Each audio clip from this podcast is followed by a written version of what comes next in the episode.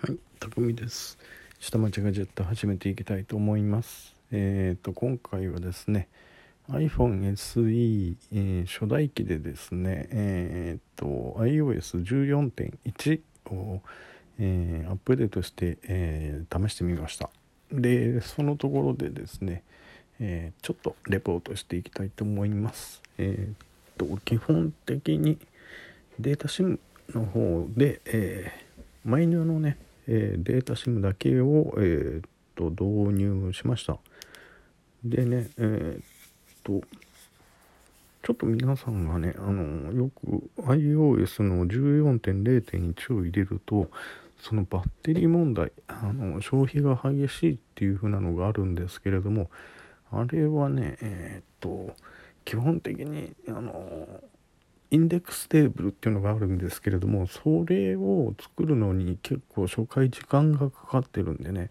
えっ、と一晩置いたらね治ると思うんですね。あのスピードが遅い、えー、違うわ。バッテリーの減るのが早いっていうのはね。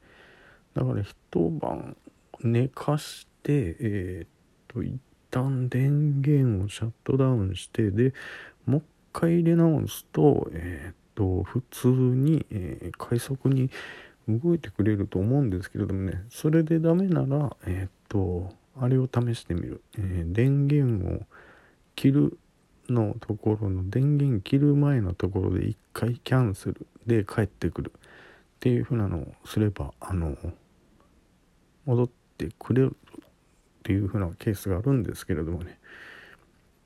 けどね、あの、私の方、あの、10R の方なんですけれども、10R の方はね、基本的にまだ普通に使えてるんでね、あの、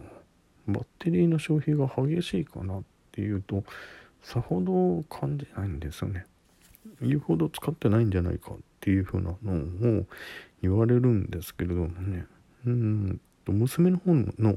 11の方もそんなにバッテリー減ってるような感じはしないっていうところでですね、で、え、今回 iPhone SE あの初代初代機ですね。あのセカンドのジェネレーションの方ではなくてファーストジェネレーションの方なんですけれどもね。あやっぱこれね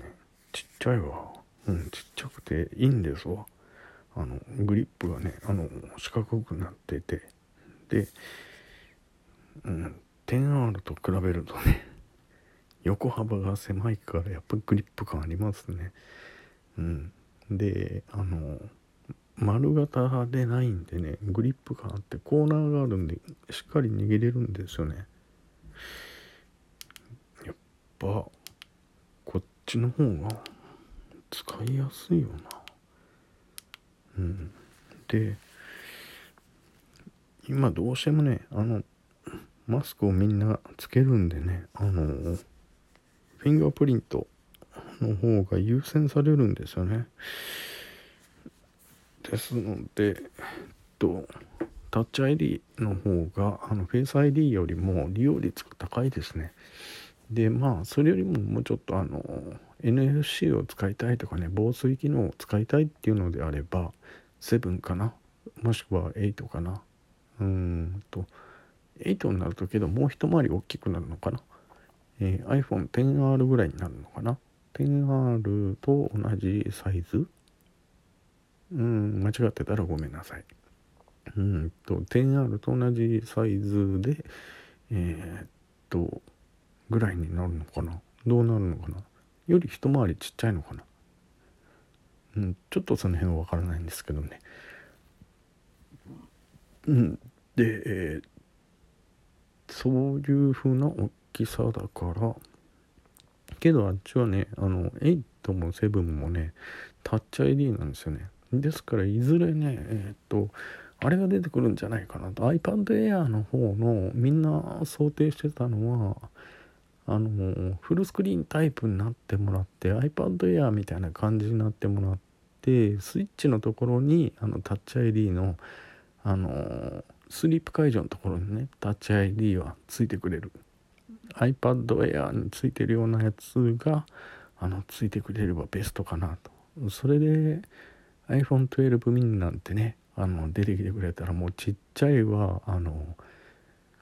フル画面サイズはあるわ。あの上のねノッチ掛けはないわ。スイッチのところでセキュリティ解除はしてくれるわ。でうんいいことずくめっていう風なのがあるんですけれどもね。で12ミニの方にあのちょっと引っ越そうかなどうしようかなっていう風なのがあるんですけれどもね。あのちっちゃいのは魅力ですよね。この iPhone SE 昔のね iPhone SE サボっててねやっぱりこれ使いやすいわっていう風なのが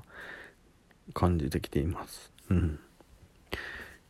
これで全く同じなんですけど 6S と同じ機能で 3D タッチの機能がないだけなんですよね。うん。バッテリーの減りに関しても、えー、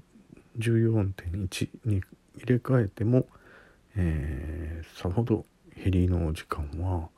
かかってないです。で、えーと、データ通信モードですので、えー、フェス、えー、フェスタイムの、えーと、トークモードで、えー、もしくはスカイフォンっていうあの無料通信のデータでの無料通信のアプリで、えー、と使ってみたところえー、っとね連続でえー、っと連れくんと、え、会話をしたところうんと3時間ぐらい連続で会話をしてて残り約20%ですっていう風なあれが出てきましたね。あのですからずっとね会話をし続けるとまあ3時間ぐらいかな。3時間ぐらいのところでバッテリーが尽きちゃうっていうところがあるんですけれどもまあそれずっと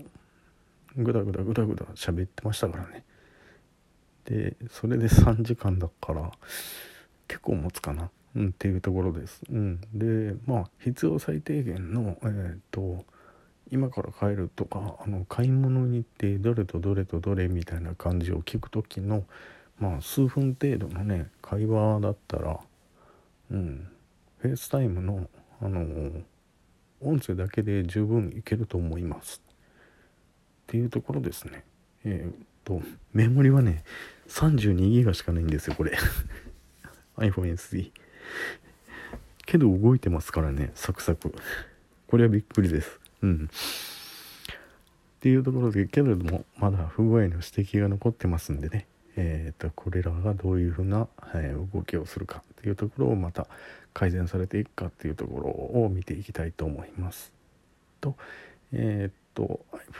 iPhone10R の方で、えー、新しいバージョン9.1.1に、えー、ラジオトークの方、えー、とを上げてみました。ということで、えっ、とリスニングとトークに関しては、えっ、とこれからえー、動作確認をやっていこうと思います。で、えー、その他のねあのリスニング機能に関してはまた他の方々の、えー、会社の人たちにあのどうですかっていうので一通り私の方はあの収録機能と、えー、再生機能問題なかったですよっていう風になったらもう皆さん14.1に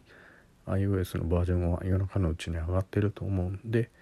えー、9.1.1の方にまあ私が人柱なんて、えー、上がりました上げましたっていう風な感じになっていくと思いますんでその辺りでまたあの、どういう風になったかっていうレポート上げていきたいと思います。はい。でまあそこら辺でいろいろあのヒアリング、えリスナーの方からですねあの情報が上がってきたらまた改善道場の方にあのアップさせていきアップしていきたいと思いますのでよろしくお願いいたします。ってことで、えー、と気がついたら日付が変わってました。うん晩ご飯ちょっと今頃ついさっき食べたんですけれどもね、えー、と今から3時間後、うん、眠れないだろうな絶対太るだろうな。うんということで今日はもうこの辺あたりで、休もうと思います。それでは皆さんバイバイ